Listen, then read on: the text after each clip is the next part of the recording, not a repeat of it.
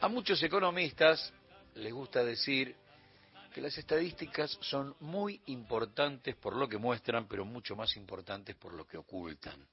Y ese es un dato que se puede adaptar perfectamente a aquella síntesis que hizo la oligarquía sobre finales del siglo XIX, principios del siglo XX, de la Argentina séptima economía del mundo. Lo que le falta agregar a eso, para poder terminar de entenderlo, es que había 20 familias que no sabían lo que hacer con la guita y un pueblo muerto de hambre que no existía ni el derecho ni la distribución de la riqueza, y que esas 20 familias, algunas de doble apellido, vivían en los palacetes porteños y tenían terribles extensiones de la Argentina conquistada, que obviamente los transformaba en esa raza nueva, los terratenientes, los dueños de la tierra que a su vez se creían eran los dueños de la vida y de la muerte de quienes la habitaban. Eran, obviamente, aquellos tiempos de vaca atada, de tirar manteca al techo, eran épocas de máxima opulencia. Años que hoy, en el presente, los dueños extrañan con una nostalgia heredada. Nuestra oligarquía participó a mediados de 1889 de la Exposición Universal con la que París festejó el primer centenario de la Revolución Francesa. ¿Cuándo? Entre el 6 de mayo y el 31 de octubre de 1889. Y ahí fue el pabellón argentino, que obtuvo el primer premio entre los pabellones extranjeros. Era un edificio enorme de 1.600 metros cuadrados que diseñó el arquitecto francés Albert Ballou. Una mole desmontable, una mole de hierro y vidrio. Una vez que terminó la feria, la gigantesca estructura viajó a Buenos Aires de regreso y lo hizo a través de seis mil bultos en el buque Ushuaia. Cuando llegaron, instalaron el pabellón en la Plaza San Martín para que todo el mundo vea de qué era capaz aquella Argentina de la séptima economía del mundo. Se desarmó en 1933. Estuvo de pie entre 1894 y 1933 en la Plaza San Martín, en el barrio porteño de, Retiro. Aquella Argentina de los terratenientes, los dueños del nuevo país que había parido la conquista del desierto, fue capaz de exponer en una jaula en aquella capital que festejaba un nuevo aniversario de igualdad, fraternidad y libertad, a nueve originarios nacidos en Tierra del Fuego. Partieron once, pero dos murieron en el viaje. Los alimentaban como animales, con carne cruda de caballo. Eran presentados a Europa como caníbales exóticos, primitivos, salvajes. Ese zoológico humano le ofreció al, al viejo mundo algo así como seguridad jurídica. Ya no hay peligro, ¿eh? Tranquilos. Exterminamos a miles, a otros los convertimos a, nuevos esclavos y a estos los reducimos en jaulas. Cuentan que después fueron expuestos en Bruselas, pero ya ahí eran siete, habían muerto otros dos. Y más tarde la jaula llegó a Londres. Solo seis regresaron a Tierra del Fuego. Esa crueldad fue tan aguda como la, distribución inequitativa de la tierra. Casi te diría que fue el resultado de esa locura. Pero hay que ver de qué fueron capaces. Y pregúntate todos los días de qué son capaces hoy con esa crueldad que les llega como de manera genética. Pero insisto, pusieron en una jaula a originarios para demostrarles que ya no eran un peligro, a los inversores europeos seguridad jurídica, porque ya los tenemos enjaulados. Hace 531 años, en las tres Américas, no existían ni la viruela ni el pecado. No existían ni la gripe ni los perros cazadores de los conquistadores. Hace 531 años alguien gritó tierra y otro respondió barco. La conquista se quedó con la vida de 60 millones de dueños de la tierra. ¿Por qué? Bueno, por el hambre de oro y plata. Y el primer genocidio que vivió esta geografía condenada arrasó con culturas, con identidad, con lenguas, con dioses. Como les dije ayer, supongamos que a finales del siglo XV existe la radio. Hay palabra y hay radio. Entonces imaginemos que, que la voz de los relatos prohibidos en aquella Argentina de los golpes de Estado te está contando la conquista en tiempo real imaginemos, denuncia periodística, como la cotidiana, como la de todos los días.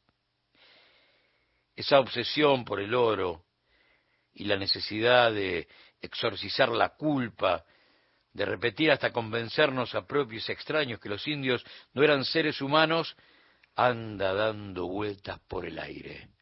Y entonces, Ariel Delgado, en una radio imaginaria, te va a contar la conquista.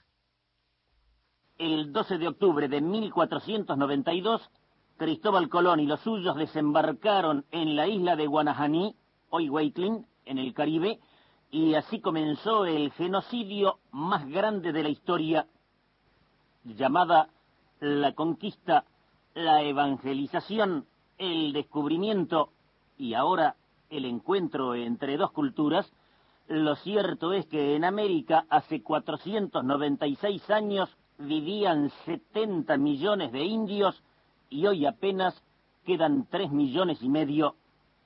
Ni Atila antes ni Hitler después destruyeron tantas vidas humanas. Hordas de capitanes adelantados, obispos, almirantes, soldados y frailes con la excusa de servir a Dios y a España, se abalanzaron sobre el nuevo mundo en frenético saqueo. El más ilustre defensor de los indios, Fray Bartolomé de las Casas, escribió que la causa por la que los cristianos mataron infinito número de seres ha sido solamente para henchirse de riquezas.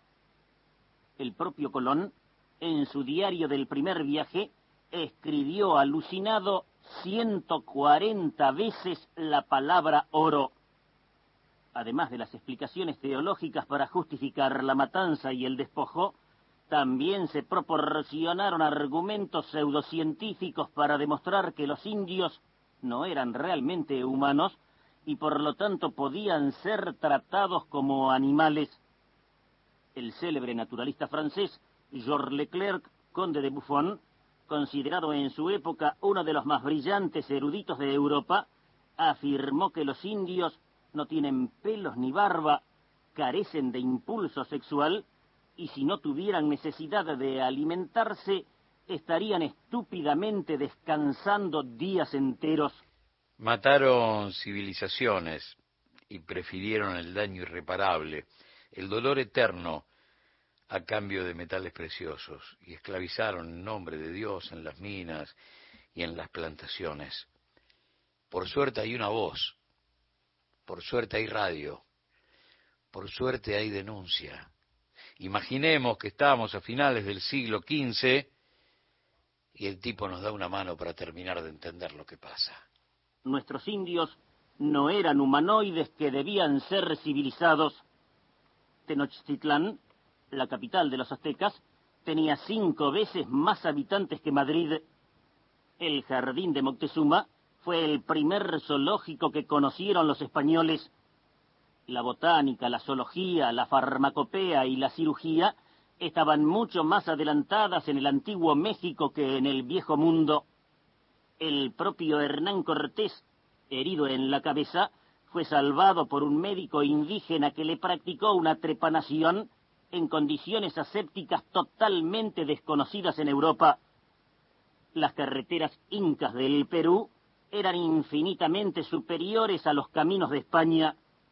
Francisco Pizarro, el conquistador y asesino de los incas, no tenía instrucción alguna y su oficio anterior en España era cuidar chanchos.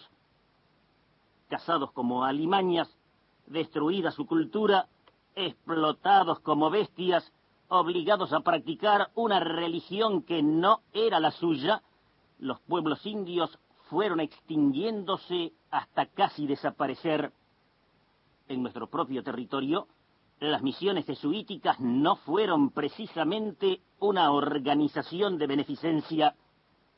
En 1904, dice Leopoldo Lugones, la distancia entre los jesuitas y los indios era verdaderamente inmensa.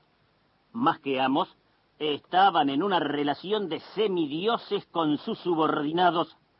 Los indios trabajaban, pero no poseían, y todo, desde la alimentación hasta el vestido, desde la justicia hasta el amor, les era discernido por los jesuitas. Como hoy, como ayer, como siempre, como sucede ante cada actitud de despojo, conquistar necesita de la demonización del otro. Yo le saco a alguien que, que no lo merece, que lo robó antes, exactamente lo mismo que sucede ahora, pero por suerte hay una voz con el tono justo, con la palabra necesaria, en el momento indicado para denunciarlo. Por suerte, por suerte está él. El doctor Juan Agustín García, en su libro La ciudad indiana, editado en 1900, escribe sobre los indios en las misiones tenían la vida reglamentada al son de campanas, las horas para comer, rezar, trabajar, dormir y procrear. Los indios, cansados del trabajo de todo el día, por las noches dormían de un tirón. Como no se acercaban a sus mujeres y disminuía la población, es decir, la mano de obra gratuita, los padres jesuitas los despertaban a campanazos para que cumplieran sus deberes conyugales. En definitiva, tenemos muy pocos motivos para celebrar la llegada de Colón, tan pocos como los españoles, que jamás han celebrado la llegada de los moros que durante ocho siglos ocuparon su patria. Enorme trabajo de Ariel Delgado en 1988 era Radio Splendid, el programa junto a Eduardo Aliberti se llamaba Protagonistas. Y con esa voz inconfundible, con ese formato absolutamente personal y único, te contaba la conquista, pero vista desde no solamente el revisionismo histórico, sino esencialmente con, con palabra periodística, para que sea llano, cotidiano, para que llegue de otra manera el mensaje histórico. Enorme trabajo de Ariel Delgado que atesoramos como una verdadera joya radiofónica y que cada tanto, los 12 de octubre, nos dan una mano para meternos en profundidad en aquella crueldad. Eh, ¿Hay alguna relación con el presente? Todo porque la voracidad del conquistador nunca cambió porque la voracidad del imperio sigue intacta, porque sus sueños de dominación, casi te diría, son su combustible para seguir existiendo. Entonces, estamos frente a exactamente lo mismo. Aquel despojo le podés llamar hoy deuda externa, lo que vos quieras. Esa división internacional del trabajo del siglo XIX era lo más parecido a esto. Vos sembrás, lo vendés, y sos comprador compulsivo de productos elaborados, desde zapatos hasta planes económicos.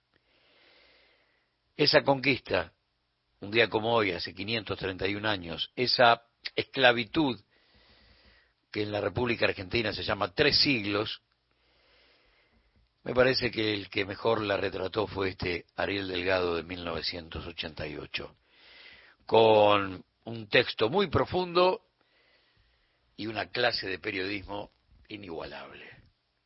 Ellos vinieron, nos encubrieron, aquí encontraron dioses que danzan. Ellos vinieron, nos encubrieron, aquí encontraron dioses que danzan y nos dijeron, cierra los ojos, dame la tierra, toma la Biblia,